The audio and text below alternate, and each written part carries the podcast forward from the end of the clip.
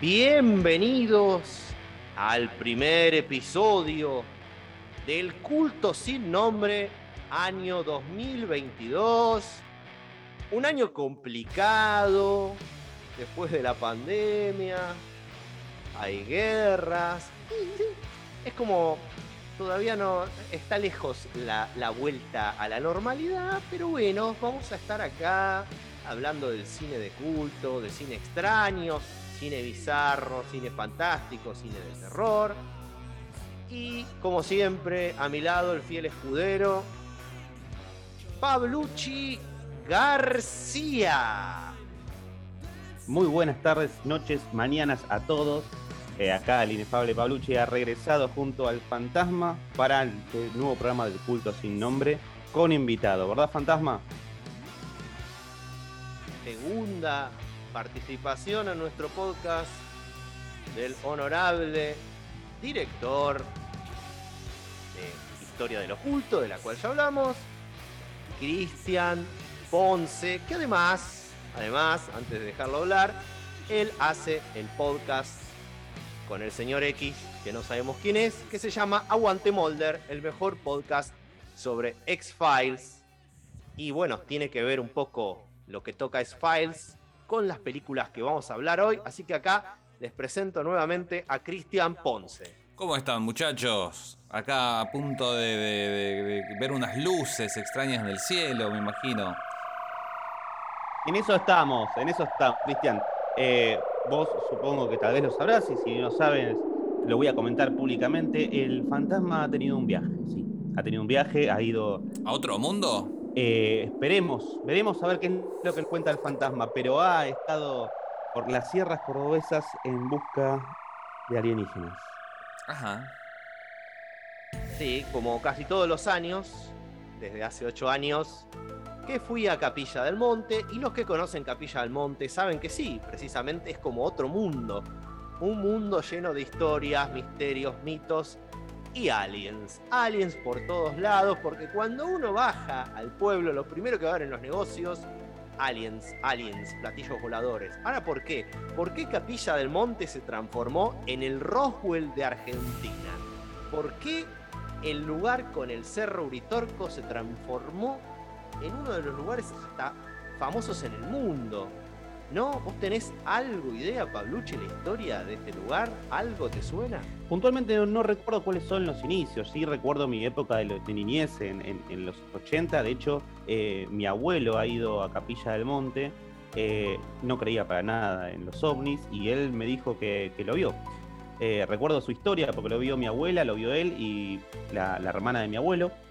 Estaban en un taxi y el taxista le dice, miren hacia la sierra que en cualquier momento aparece el expreso de medianoche. Así lo llamó, el expreso de medianoche. Y bueno, mi abuelo dice que vieron unas luces y que no pueden explicar. Eh, es un tipo bastante escéptico, así que les puedo decir que, es el día de hoy que sigue aseverando que lo vio y que no sabe qué es. Me encanta que el taxista este tuviera tan cronometrado el momento o el punto donde, donde se podía ver. Porque generalmente son como, como situaciones más accidentales, me parece, ¿no? Totalmente. Cuando uno va a Capilla del Monte, la mayoría de la gente ha visto luces. Va- Vamos a. a- hay, un, hay un fenómeno extraño, podemos decir. Bueno, en, en distintas partes del campo, en lugares alejados de las ciudades, se ve a veces, claramente el cielo se ve más limpio, ¿no? Pero bueno, en Capilla del Monte, eh, en el año 86 hubo un suceso, se lo vamos a contar a nuestros oyentes. En el año 86, en enero del 86, en el Cerro Pajarillo, acordémonos que hasta esa época a Capilla del Monte solo se la conocía por la piedra del zapato, nada más. Todo el mundo iba a ver una piedra con forma de zapato, donde es una zona donde antes hacían rituales los comechingones. Pero bueno, en el 86 hubo una luz ahí sobre Quebrada de Luna, sobre el Cerro Pajarillo, y a la mañana siguiente apareció una mancha gigante en una laderas del cerro de 120 metros de diámetro. Y bueno, ahí fue como el epicentro, el comienzo de, de- esta, de, que el lugar se transforme en una atracción para los, para los ufólogos, para los apasionados por el tema del ovni, que vaya todo el mundo a ver. Yo he visto, yo voy a confesar, no, no voy a decir que vi naves, que vi aliens, no, no me secuestraron, no me hicieron abducciones, no vi portales a otra dimensión, si bien los estuve buscando. Yo vi luces extrañas que no puedo decir a ciencia exacta qué son. Porque ovni quiere decir objeto volador no identificado y a veces se cree que cuando se dice ovni se dice, ah, vi un plato volador. No, no, no. Bueno, Cristian también estuvo en Capilla del Monte, compartimos una noche en el Cerro Uritorco, pensamos que se iba a abrir el cerro. No pasó nada. Aquí vamos a vislumbrar la ciudad de Erx, otro de los mitos de Capilla del Monte, si quieren investigar. No podemos hablar más de esto porque se nos va a ir el programa por las nubes, por, otras dimensiones, pero hay una supuesta ciudad interdimensional entre el Uritorco, el Cerro Pajarillo y los Terrones.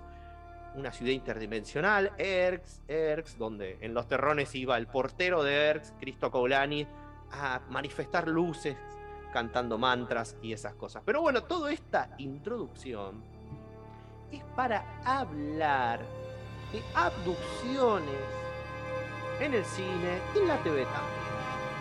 Pero quizás vamos a hablar de un par de películas que están ahí como una de los 80, un telefilm de los 90, otra película de los 90. Bueno, va a ser inevitable hablar un poquito de X-Files. Yo sé que a Christian le cuesta mucho eso bueno, estamos acá para dilucidar este fenómeno en los medios. Y a su vez, Fantasma, estas dos películas de las cuales vamos a hablar están basadas supuestamente en casos reales, eh, por lo cual también es interesante. No estamos hablando de un guion 100% ficcionado, sino que incluso en una de las primeras que vamos a empezar a hablar, que es Comunión, eh, el mismo guionista es el personaje principal, interpretado por Christopher Walken, eh, quien dice haber sido abducido. Y a su vez van a ver que ambas versiones de abducciones, en tanto filmes, no en tanto historias reales, eh, son bastante diferentes en todo el tono de las dos películas. Chris, ¿querés decir algo? No, eh, un, poco esto. A mí lo que me pasa con, estas películas que, vamos a comentar, que están basadas en, hechos reales o inspiradas, terminan siendo como decepcionantes, me parece, en algún punto al lado de lo que sería, no decir los Spendes X, porque ya es como que eh, ya va a llegar el momento de hablar de eso. Pero, que yo, bueno, tanto Comunión como, como Fuego en el Cielo, que son el centro de lo que vamos a hablar, eh, y, y, me pasa con todas las biopics en general. Siento que les falta como una estructura más fuerte, les falta son casi como una anécdota eh, extendida en dos horas. Especialmente Fuego en el Cielo, porque bueno, Comunión, si mal no recuerdo, eh, este personaje como que eh, tiene más de un encuentro con los seres. pero Fuego en el Cielo es un chabón que desaparece creo cuatro días.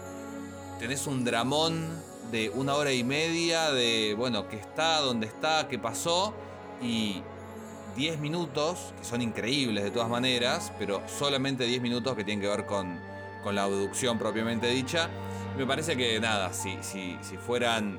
Si, si, los realizadores se hubieran atrevido a tomar un poco más de distancia del, evento real o supuestamente real, eh, o directamente hubiera sido una historia eh, completamente ficcional, probablemente las, las habría disfrutado más y habrían tenido más forma de película. Comunión y Fuego en el Cielo, si bien tratan de lo mismo, son muy distintas. ¿En qué? Primero, Comunión, bueno, está dirigida por Philippe Morat. Philippe Morat es un director muy prolífico y no sé si vieron, dirigió Aullidos 2. No sé si tuvieron el gusto de ver una de las peores secuelas de la historia. Es de, una, es de esas películas que son tan malas que son buenas, podríamos decir. Pero bueno, esta película Comunión, el escritor es Whitney Strieber, que es el personaje que hace Christopher Walken, está basado en su libro, o sea, él escribió su guion. Tuvo algunas dudas, cuentan los detrás de cámara, cuando eligieron a Christopher Walken para hacer de él, porque pensó que le iba a ser muy loco. Eh, tiene razón, lo hizo muy. tuvo, razón. Y la contestación de Christopher Walken fue como: y bueno, si el pie entra en el zapato, fue algo así si traducimos la frase. Pero... Como dice el meme, si, ¿para, qué, ¿para qué me llaman si ya saben cómo me pongo? Exacto, algo así. Pero precisamente esa es una película muy rara. La verdad que Comunión es, es muy rara. Sí es distinto en Fire in the Sky porque él empieza, él tiene varios encuentros, es como que tiene varias experiencias y es él el protagonista. Es él el protagonista de la película, la familia son los secundarios. Eh, también se encuentra con un grupo de abducidos y todo, pero tiene música de Eric Clapton. Sí, la música muy eh, buena. Muy buena, hay que rescatarlo.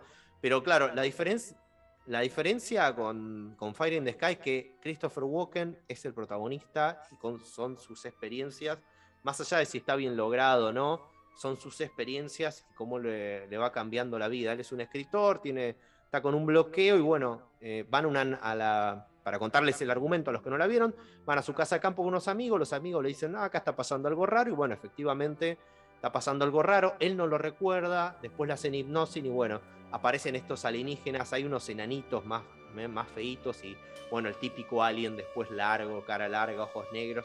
Le hacen experimentos, lo cual a él le da una cierta bronca, pero después va cambiando el tono, ¿no? Eh, vos la viste hace poco, ¿no? El, el tono va cambiando completamente. Primero, eh, ya vamos a, ya que nos metimos en comunión, vamos a seguir con comunión un ratito, eh, así la desmenuzamos un poco. Y para que vean también, ¿no? Cómo la diferencia que hay con Fire in the Sky, eh, Fuego en el Cielo. Eh, más allá de los cambios de actitud del personaje, acá, como decía el fantasma, es, está narrada en primera persona. Está el foco puntualizado en él, un poco en la, mujer. Es una película que, a diferencia de, la otra, tiene algo que me gustó muchísimo, que son muy buen manejo de los silencios, principalmente en, situaciones que tienen que ver con la relación de pareja, eh, porque es una persona que está entendiendo que fue abducida por extraterrestres. En la primera escena, que vos lo estás viendo, en un principio no lo recuerda, eh, una escena que, es perturbadora de, lo, de, lo, extraña que está hecha, ¿no? Porque él, una luz se mete por su habitación desde la ventana, él está como casi paralizado, se levanta un poco pero se queda duro, observa el mueble que tiene y del mueble de un costadito ves la mitad de cara de alienígena, que claramente es una máscara bastante trucha, digámoslo de esta manera, eh, pero es tan, tan, tan, tan perturbador en el momento que aparece y se va, porque estamos hablando de un gris, puntualmente para los que sepan de, este tema, eh, que nada, tiene, tiene ese tono. Pero esto va cambiando después a otra cosa. El, el, el, personaje empieza como a comprender lo que le está ocurriendo, hasta aceptar lo que es parte del final que tiene. Eh, pero lo, extraño acá son las actitudes de los extraterrestres y un, un tercero, podríamos decir, un más allá del, del, alienígena, que es el que está controlando todo, que me hizo recordar, por ejemplo, al Eternauta con los sellos, que nunca aparecen. Acá ocurre lo mismo. Lo que vemos es una parte de toda esta maquinaria de aducciones alienígenas. Sí, hay como una especie de comportamiento por parte de, de los extraterrestres que no, no parece tener lógica. Eh, yo creo que con el tiempo hemos ido viendo otras cosas que. que. nada, qué sé yo, que. De vuelta, los apéndices X, que te plantea como que, bueno, es parte de un plan, que hay un motivo concreto de experimentación, de lo que sea. Y acá, eh, lo que me da la sensación en, en, en comunión, al menos de la manera que están retratados los, los personajes estos en, en la película, eh, son un poco más medio como duendecitos, en el sentido de que, no sé, hacen un poco las cosas como porque sí, como un poltergeist, más que como un extraterrestre. Es, es la sensación que me da a mí. Hasta bailan. Y vos decís, están bailando. Claro, por eso son cosas raras, son cosas raras. Bueno, esa, esa, es la, la, Me parece que es la última, ¿no? La última. No, no, aparición. ya a partir de la mitad. A partir de la mitad de la empiezan mitad. los bailes. hay, sí, hay una escena al final donde él se ve a sí mismo, está como de smoking y sí. Como claro, que, a me como que ahí, sí, ahí acepta que está todo bien y está bailando. Hasta él agarra una máscara de alien y se la pone. Una vez, como que agarra una máscara y sí. Igual yo creo que en, en defensa de, de, de la película y de este tema, no recuerdo antes de esta película una película sobre abducciones extraterrestres. Como que, si bien siempre hubo la, la, ciencia ficción explotó, la invasión extraterrestre, la venida de extraterrestres, el contacto con extraterrestres, me parece que, no sé si antes de Comunión, no recuerdo una película que trate el tema de la abducción, del, ya del, del contacto este más estrecho con el alienígena. No, no estaría recordando. Y en, en, encuentro cercano al tercer tipo. Claro. Es anterior, eh, y sí trata el mismo tema, no de esta manera, porque acá, insisto, te mete en el caso real, me soy yo el que me pasó esto. Eh, A mí me pasa, me pasa mucho con Comunión, porque él escribió todo y hay muchas inconsistencias de, todo lo que tiene que ver con, con la historia, cómo está armada. No te, digo, no te digo que expliques todo, por supuesto, pero inconsistencias. Eh, que yo no sé si es un, tema puntual del guion o es un tema de la estructura de la película, de la edición o cómo lo hicieron, pero se siente muy raro. Yo no sé si a vos te pasó lo mismo, Cristian, que sos cineasta y podés explicar un poquito más esto. Eh, en realidad yo lo que entiendo también es que esta película quizás eh, salió demasiado pronto porque salió al tiempo que el primer libro y el tipo siguió teniendo experiencias que eh, fue plasmando en otros libros posteriores y que fueron dándole un mayor sentido, una mayor lógica a lo que estaba viviendo.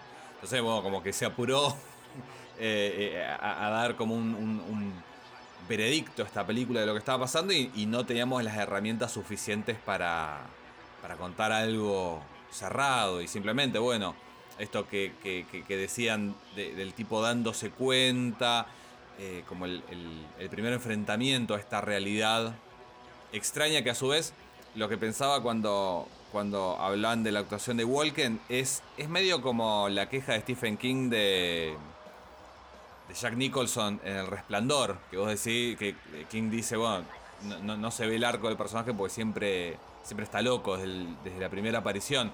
Y a mí me parece que si bien vemos que el, que el personaje se va dando cuenta, va, va superando el miedo, lo que sea, eh, es un personaje desde el principio también, por la manera de moverse que tiene, por la actuación de Woken. Es como que podés llegar a pensar que está imaginándose todo. Es como que me parece que le, saca un poco de, de, peso a la experiencia. Porque el tipo, va, a mí me daba la sensación de que estaba. A mí me da mucho la sensación esa. Es la única conexión de realismo que tenemos son los amigos, que es el primer encuentro, como contaba el Fantasmantes, que, ellos lo vivencian también y por, por eso también se van, eh, aunque tampoco recuerdan mucho, pero ya desde ahí lo ves extraño a él. Eh, ni hablar de la escena de la escopeta con la mujer, ni hablar. Hay una. Mm, el, fantasma recién que decía de que no había visto eh, o, no tenía recuerdo de, ovnis, de abducciones, perdón, en el cine antes de comunión. Bueno, además de encuentros cercanos del tercer tipo, eh, tenemos un ejemplo argentino, que es la película Che OVNI, que si bien es una comedia medio bizarra, medio musical, está inspirada en, un caso conocido argentino, el del matrimonio Vidal, que fueron al Chascomús y después fueron trasladados creo que a México, una cosa así, medio de los 60. Eh, nada, un ejemplo anterior a Comunión y no solo eso, sino también argentino. Claro, pero fíjate que en encuentros cercanos, recién al final aparecen los aliens y bueno, el tipo se va con los aliens. Pero a lo que yo me refiero más puntual es a una relación entre humano-alien, ¿no? Como que algo que se vea más, que no se vio. En, encuentros cercanos no sabemos que al tipo se lo llevan, lo están llamando y se lo llevan.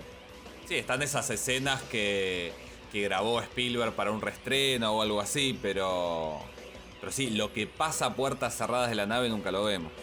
Claro, entonces es como que esto sería, yo creo que comunión, me parece, la primera aparición en pantalla de un intento de mostrar una relación entre humanos y algo totalmente desconocido. Porque, a ver, una cosa es vampiros, hombres lobos, eh, los monstruos que ya conocemos, ya más o menos sabemos cómo, va a ser la relación. Podés hacer variantes y todo. Pero acá estamos como hablando del punto de vista de ficción, no del realismo. Estamos hablando de algo completamente abierto y desconocido. Aparte fantasma, en comunión recién se hablan de alienígenas, extraterrestres, entrando al final del segundo acto, en principio del tercero. Eh, antes no se los nombra. Es algo que te está llevando, si ves luces, nunca ves la nave, por ejemplo, en esos, primeros planos, nunca. O sea, recién en interiores sí, pero digamos, no, no lo que tendría que ver con, Entonces no sabes tampoco qué es. Él mismo tampoco sabe qué es. Eh, después empieza a, hilar cabos y a llegar a esa conclusión. Eh, pero en un principio, más allá de la negación, es el espectador, que por ahí sí decís, son extraterrestres, pero en realidad no te lo están diciendo. Sí, pasa que todo lo que rodea las abducciones me parece que hoy por hoy, no sé si hoy por hoy, pero desde los 70, 80, 90 se aceptó un paradigma que indica que son extraterrestres, en el sentido de seres de otros, otros planetas. En realidad hay un montón de teorías un poco menos establecidas que hablan de seres de otras dimensiones, de seres de otros tiempos, incluso, bueno, esto de, de, Erx, que, se habla en, Capilla del Monte. Eh, yo creo que el fantasma vio también esta serie Hellier, que es producida en Estados Unidos, y que, que habla de eh, los extraterrestres, los abductores, medio como criaturas que viven en el, el centro de la Tierra, que viven en estos túneles mamut que son los mismos a los que hace referencia la película As, la, de Jordan Peele. Y, esta idea de que estos bichitos salen cerca de donde hay cuevas, de donde hay montañas, porque realmente viven bajo, bajo la tierra. Entonces, ¿dónde llevan a, los abducidos? Puede ser a cualquier lugar. Hoy por hoy sigue más o menos aceptado que, que es al espacio, que son extraterrestres, pero quizás por eso también la película se toma tanto tiempo en, dar una opinión porque, nada, hay, muchas posibilidades. A ver si te acordás de esta, Cristian. Me hiciste acordar una, creo que era de los 90, y no sé si era un telefilm, donde había ovnis, donde había extraterrestres, donde lo tenían uno prisionero, y en un momento un, actorcito, la verdad no muy conocido, pero rubio, se pela para, hablar con el ovni y el que el extraterrestre lo vea parecido a él y, terminaba dilucidándose, o sea, el alien le confesaba que eran viajeros del tiempo, que venían del futuro donde la humanidad había arrasado el planeta, entonces viajaban para tratar de cambiar eso. No, la verdad, cuando dijiste un extraterrestre prisionero pensé en Proyecto Alf, pero no, no creo que sea. no, pero pasaba, eh, viste, hay algunos que dicen, y si son viajeros en el tiempo, bueno, la película tomaba esa premisa, sí, no, venimos del tiempo, venimos del futuro, porque la humanidad va a destruir todo y quedamos así por la contaminación. Entonces, claro, los ovnis son máquinas del tiempo. En ese telefilm que no recuerdo ahora el nombre. Sí, yo creo que es una de las opciones más aterradoras esas. Prefiero que vengan de, del espacio y no, no del futuro. Bueno, yo igual comunión como para cerrar la etapa comunión, eh, a pesar de que es una película extraña, irregular, que, parece de fantasía, que, no sabes si Christopher Walken, si su personaje está loco o no, bueno, yo creo que la locura de Christopher Walken hace que hoy la película sea eh, mirable, si no sería, me parece que una película totalmente olvidada, si no fuera porque está Christopher Walken actuando como un loco, precisamente. Sí, yo creo que el libro fue muy importante, muy icónico. De hecho, bueno, la, portada del libro y creo que también es el, póster de la película eh, es parodiado en los expedientes X, esta cara del, extraterrestre dibujado y qué sé yo. Eh, pero creo que, dentro de las otras películas que fueron saliendo más tarde, que quizás fueron más estándar, eh, plantea bien esto de que lo que vemos me parece que es como la mezcla entre lo que le podría haber pasado realmente a este personaje y lo que entiende él. Que es una cosa que se repite bastante en, en, esta por lo menos y en Los Intrusos, que es una miniserie que quizás comentemos un poquito por arriba de, Dan Curtis o incluso bueno en, Pájaros Volando, la película de Néstor Montalbano, Argentina también, eh, que el personaje que está viendo a estos invasores, a estos intrusos, no, termina de entender lo que está viendo y su cerebro arma algo. Viste que al principio de los intrusos eh, hay una chica que está por ser abducida, ve hacia afuera y ve lo que parece ser un equipo de, empleados municipales que están a mitad de la noche reunidos para arreglar un poste de luz. Y claramente son aliens, pero la cabeza de ella no le da para entender eso. Y acá me parece que quizás esas escenas en las que eh, Christopher Walken se pone una máscara de alien, quizás es, es, lo máximo que podía su cerebro asimilar lo que estaba experimentando, que era quizás, bueno, ser, un par, ser, ser en parte alien, él también, eh, entrar justamente, como dice el nombre de la Biblia, en comunión. Así que esas cosas que eh, en un primer visionado por ahí quedan medio raras, medio truchas, me parece que, que le suman como, como una experiencia más metafísica a ese encuentro. Sí, como el título lo indica, una comunión y tiene esa cuestión así media exactamente metafísica, comunión. Bueno, ahora pasamos, ¿querías decir algo más? siguiendo, sí, sí, siguiendo lo que estaba diciendo Cristian, eh, sumo simplemente que me parece muy interesante también el tema ante esto que le ocurre al personaje y tampoco a saber mismo qué le pasa, la relación que tiene con los demás. Cosa que, ahora vamos a ver en la próxima, recién salta porque toda la película, o la mayor parte de la película, va, por otro lado. Acá las relaciones que tiene con su mujer, con su hijo, con la psiquiatra, con las personas también aducidas, con sus propios amigos, eh, es muy interesante cómo él se siente un poco bastante afuera también de eso, ¿no? Las marcas que te deja. Exacto. Antes de pasar a Fuego en el Cielo, vamos a hablar un poquito de Intruders. Es una miniserie de 1992. Ya nos estamos acercando a, a los X-Files y de hecho hay un par de escenas. Muy parecidas. sí, me hicieron acordar a X-Files. Yo tuve un déjà vu mirándolo de nuevo. Dije, esto lo vi hace poco porque yo hace poco me vi todo X-Files de nuevo. Lo del meteorito fue. Y es anterior. fue la eh, misma escena. Sí, me parece que lo, sí, que lo del meteorito, yo creo que lo vi en una recreación de, si fue algo y quizás Es, algo eh, no, es que los expedientes X se copiaron de intrusos que salió un año antes pero sí eh, que sea algo que un militar contó que le pasó o algo así como que, salga de, de, la, de la mitología digamos del folclore de, de los extraterrestres. Sí para contarle a Palucci cómo empieza la miniserie, militares ¿eh? están en llegan a la base y están en el monitor viendo un objeto que empieza a moverse, hace movimientos totalmente que no, un objeto humano no podría hacer. Y bueno, que dice el general, eh, todos vieron un meteorito y es un meteorito y no van a decir otra cosa que no sea un meteorito. Así empieza. Y después hay un, dos personajes principales, digamos, dos mujeres que, que aparecen y una aparece en la ruta, otra tiene unos, problemas de, memoria, como si les hubiera pasado algo y no, y no saben qué les pasó, y es cuando empiezan a...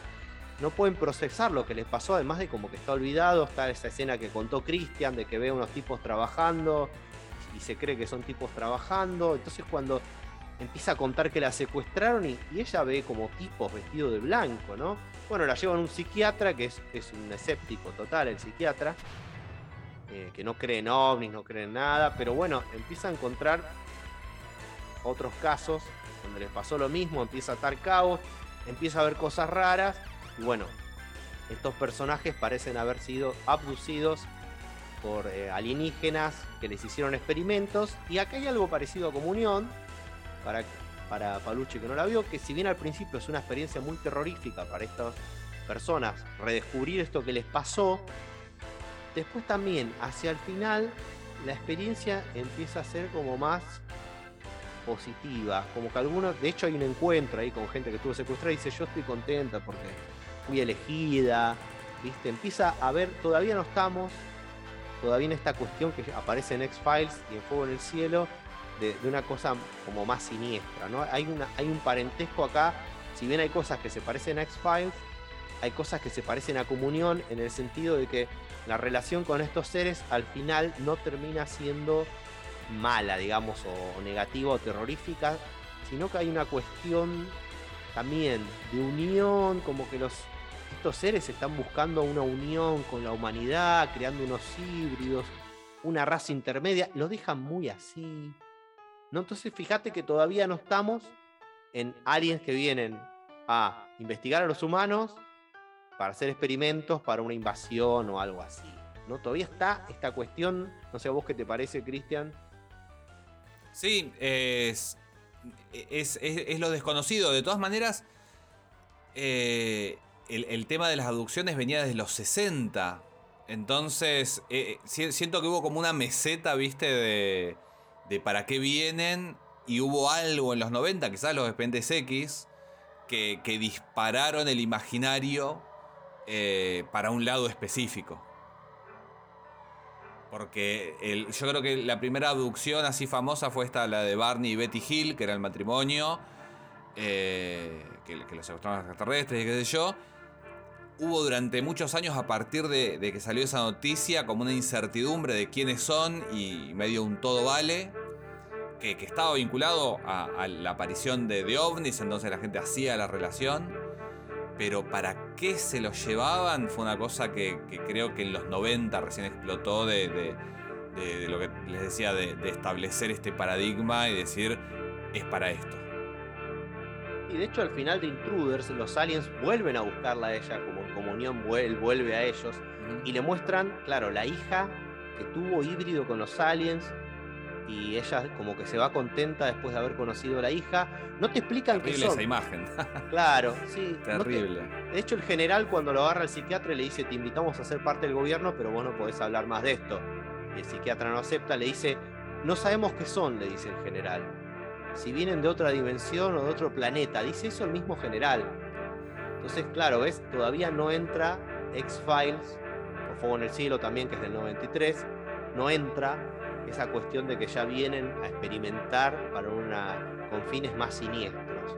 ¿no? Así que ahora, ya que pasamos Intruders, como que es el intermedio ahí, vamos a Fuego en el Cielo, que sí la vimos todos. Yo la vi hace un montón, la volví a ver hace poco para refrescarla. Fuego en el Cielo también fue un caso de abducción muy famoso en los 70. Este señor, bueno, él cuenta que lo abducieron, tuvo cinco días desaparecido, a los amigos y trabajadores que, trabajaban con él cortando leña los acusaron de haberlo asesinado, pero bueno, él apareció, bueno, contó que lo pusieron extraterrestres. Hizo un libro, algunos dicen, eh, vos Cristian me contaste que justo él vio un programa antes y que después pasó esto.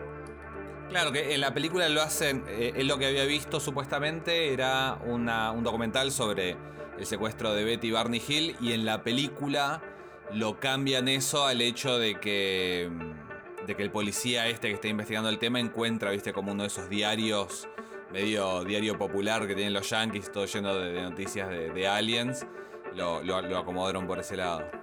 Y lo raro, lo raro del caso, no, no vamos a decir si es o no, es que los amigos y compañeros de trabajo le hicieron el detector de mentiras cuando desapareció él, eh, todos, el detector de mentira no detectó que estuvieran mintiendo y lo volvieron a hacer después, mucho tiempo después, y les volvió a salir a favor de ellos. O sea que no sé cómo trabaja el detector de mentiras, sé que supuestamente hay técnicas para para engañarlo, pero no creo que, rednecks de la América Profunda, sin querer ser muy despectivo, pero tipos que trabajan, leñadores, leñadores de la América Profunda, sean tan ingeniosos como para poder engañar el detector de mentiras, que es algo científico, que funciona y que se usa, se sigue usando hoy también, me parece. Eh, lo raro del caso es eso, ¿no? De que... Sí, e, en realidad... pero lo, que prueba el detector de mentiras es que no están mintiendo, de que ellos creen en lo que dicen. Pero ya lo decís vos. Eran, de vuelta, sin, querer ser despectivo, eran rednecks y andás a ver qué vieron para interpretar eso. Como acá, acá, qué sé yo, hay un montón de gente que te va a, jurar ante un detector de mentiras y no se le va a mover un, centímetro la agujita de las palpitaciones, que existe la magia negra, que existen los fantasmas. Y eso no quiere decir que exista la magia negra de los fantasmas, sino que esa persona que está siendo entrevistada lo cree. Entonces anda a saber qué vieron o de qué se convencieron, porque también hay traumas colectivos, eh, hipnosis masivas. Eh, como decía antes eh, Cristian, siguiendo un poco también esa línea de lo que puede ser los detectores de, mentiras, etcétera, o una histeria colectiva. A mí eh, eso lo puedo entender. A mí me hace ruido otra cosa, más allá de la cantidad de, personas que lo vieron, que son bastantes, igual mantengo tu postura, pero no entiendo el por qué.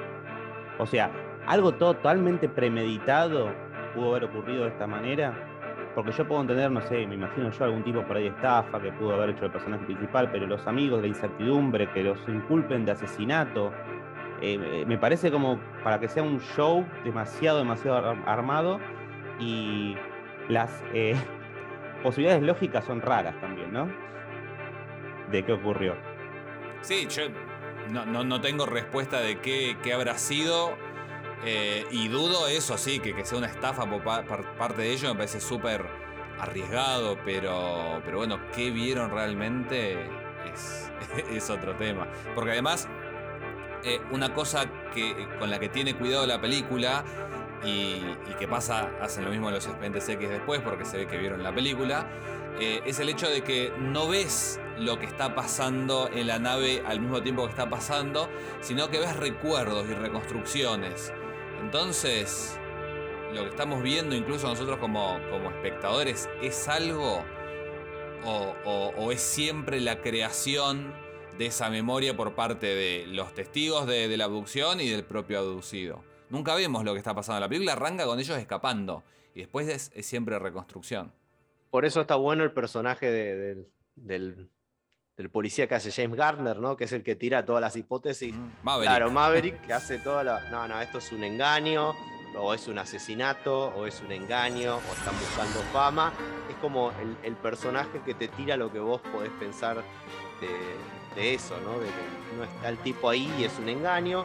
Bueno, sí es rara la película, porque si bien hay un elemento de ciencia ficción que es la abducción, toda la parte del medio es un drama donde el protagonista es Robert Patrick, el amigo de él, y cómo es acusado en el pueblo de haber matado a su amigo, o de que, o de que están diciendo pavadas, de que nadie les cree, cómo es que están eh, diciendo estas pavadas de los ovnis, de seguro lo mataron porque hay uno del grupo que no se lo bancaba al otro, entonces dicen, lo están cubriendo. Es como todo el drama de él con su familia y el pueblo, de que el amigo no está y le están echando la culpa de, haberlo matado. Es, es un drama, es lícitamente un drama. Y el espectador a su vez sabe lo que ocurrió, si bien no sabemos qué pasó, que podemos, insisto, mantener la misma postura que charlamos antes sobre el caso real, eh, pero en la película eh, no saben qué, es lo que ocurre, salvo esa, esa cosa que se ve que parece una especie de huevo, ellos después se van eh, y, lo abandonan a su amigo y cuando lo van a buscar no está más. Y esos cinco días es que lo que dura una hora de la película, es una incertidumbre y un drama muy interesante, muy interesante. Volviendo al, al momento, que es una de las partes más jugosas, que es cuando vuelve el personaje, que llama por teléfono a su amigo, le dice estoy en una estación de servicio, y lo encuentran en el desnudo. Acá hay un, gran, una especie de jaque, ¿no? Que hace un poco la, película, porque lo que hace el personaje del amigo, o sea, de, de, Patrick, es llamar no a la policía, que es lo que uno esperaría, sino a los investigadores de ovnis.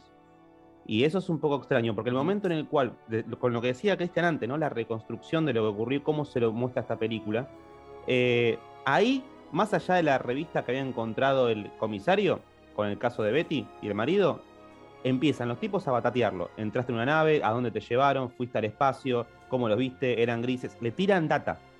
Es muy loco eso también, cómo juega la película con el espectador en ese sentido.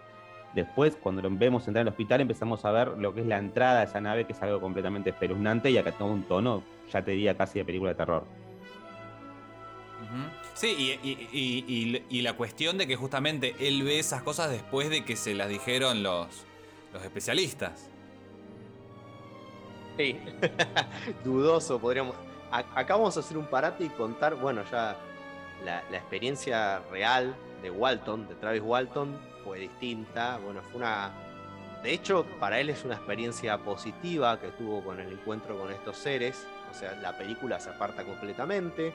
De hecho, para él, lo, como que los seres. Él tuvo un accidente con una luz, como se ve en la película, pero se lo llevaron como para curarlo, según él, ¿no? Y había unos, unos humanoides distintos, azules, una mujer que lo llevaba de la mano.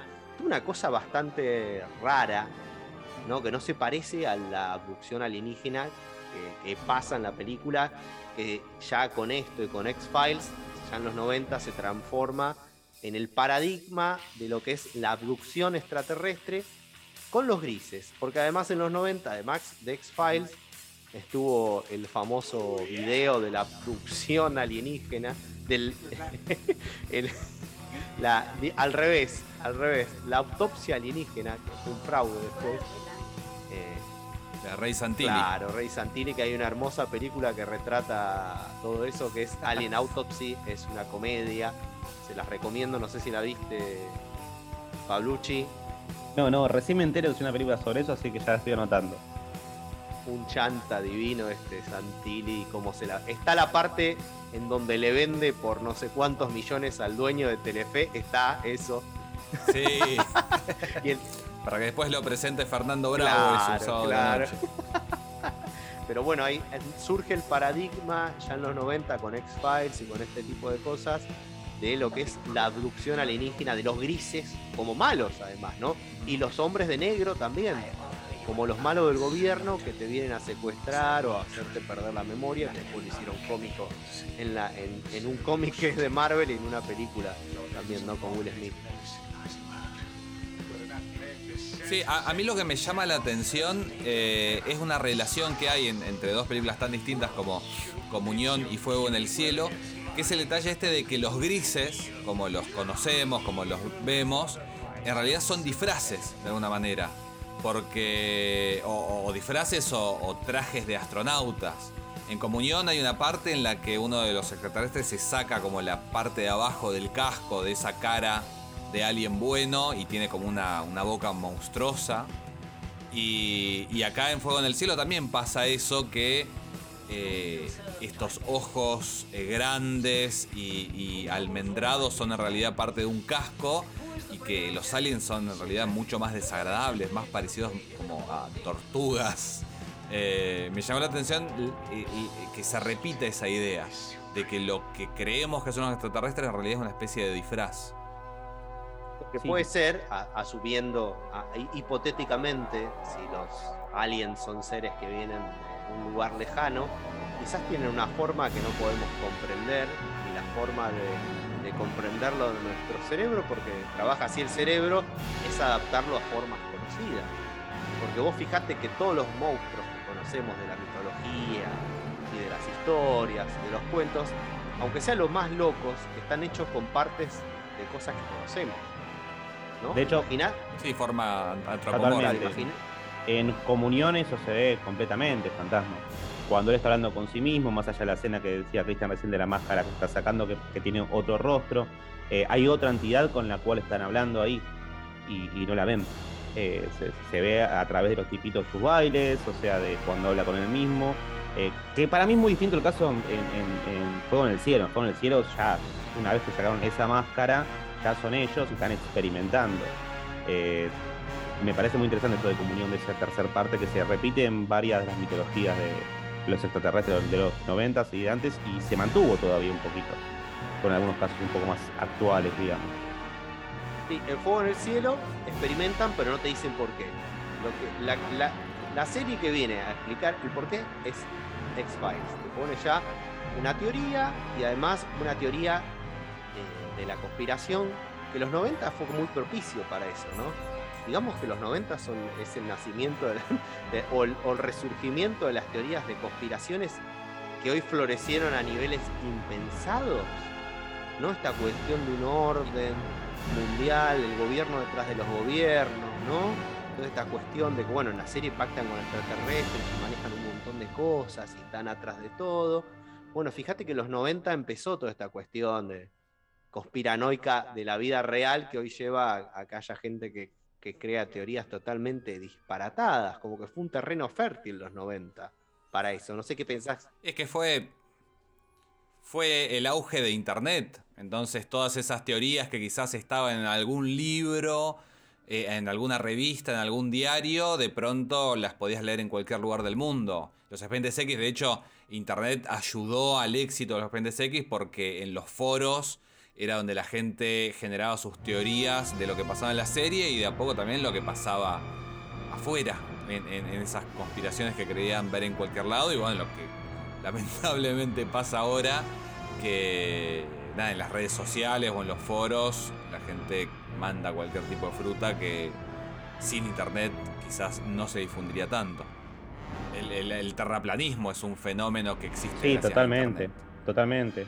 Eh, esa, circulación de información que se va creando y, cómo van subiendo incluso las, teorías conspirativas, ¿no? Porque siempre tenés una explicación que es más loca que la anterior. Este, no, tenés casi un techo hasta que, más allá de tu lógica o lo que puedas inventar. Eh, que eso tiene. Eso es interesante, ¿no? Esa cuestión de la conspiración de cómo funciona con lo que decía Ariel eh, Fantasma antes con el tema de la mitología, ¿no? Y cómo se mantenían todo el tiempo ciertos rasgos que ya estaban vistos. Bueno, acá también ocurre un poco eso.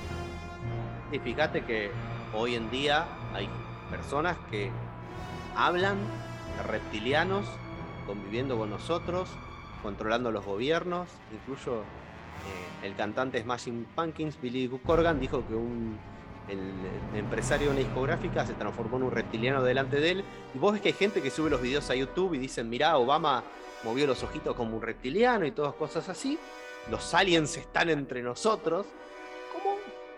Mostraba X-Files, ¿no? O sea, la ficción que se cruza a, a la realidad, digamos, ¿no? Y hay gente que cree en esto de verdad. Bueno, hay un episodio de la última, de las últimas temporadas de X-Files, que la verdad que como temporadas no son muy buenas, pero tienen unos capítulos buenos. Vos te acordarás mejor, Cristian, el que aparece este villano que maneja todas las fake news y le dice, y le dice que él mismo tira fake news con títulos que se llaman fake news, pero la gente los repite igual. Sí, sí, sí. Es ¿Ese genial, el, ¿eh? Ese es- el- el del efecto Mandela o es otro capítulo ese? sí, Claro. Ese mismo, Sí, sí, sí, sí, de la temporada ese- 11. ese estaba bueno. Eh, y- y de, de hecho, bueno, ese capítulo escrito por, eh, escrito por Darin Morgan, que en la tercera temporada hizo también un episodio bastante paródico que tenía que ver con las abducciones y de cómo los, los secuestrados eh, armaban toda una ilusión a partir de las preguntas de la gente que. de los hipnotizadores, bueno, del caso de Mulder, que les preguntaba cosas muy concretas y a partir de esas preguntas ellos generaban como una historia que, que pudieran entender y que pudiera explicar el trauma que tenían. Exacta- exactamente. Eh, bueno, sí, ahí en, en Capilla del Monte, para agregarle condimento a esto, hay gente que se dice abducida o contactados. Y de hecho viven, viven de decir que son contactados. Viven. Y hay gente que les paga para asistir a sus charlas, a sus meditaciones, porque bueno, la diferencia con los aliens de X-Files o de Roswell es que en, en Capilla del Monte eh, todo el tema alienígena está mezclado con yoga, New Age, espiritualidad, ¿no? Medio ahí a Hippies. lo. Sí, Hippies. hippies, hippies lisérgicos. Medio, sería una cuestión ahí más a- tirando hacia más a comunión, ¿no? Que, que, que a X-Files. Totalmente. De- Sí, la, la ufología esotérica que le llaman. Sí, va, algo que, que- que la verdad que es. eh, si no me equivoco, el, segundo libro o el tercero del, mismo autor de Comunión ya habla de contactados, ya habla de, personas que, vienen a recibir mensajes. eh, ya la misma película igual te lo está diciendo eso, el tema de los mensajes.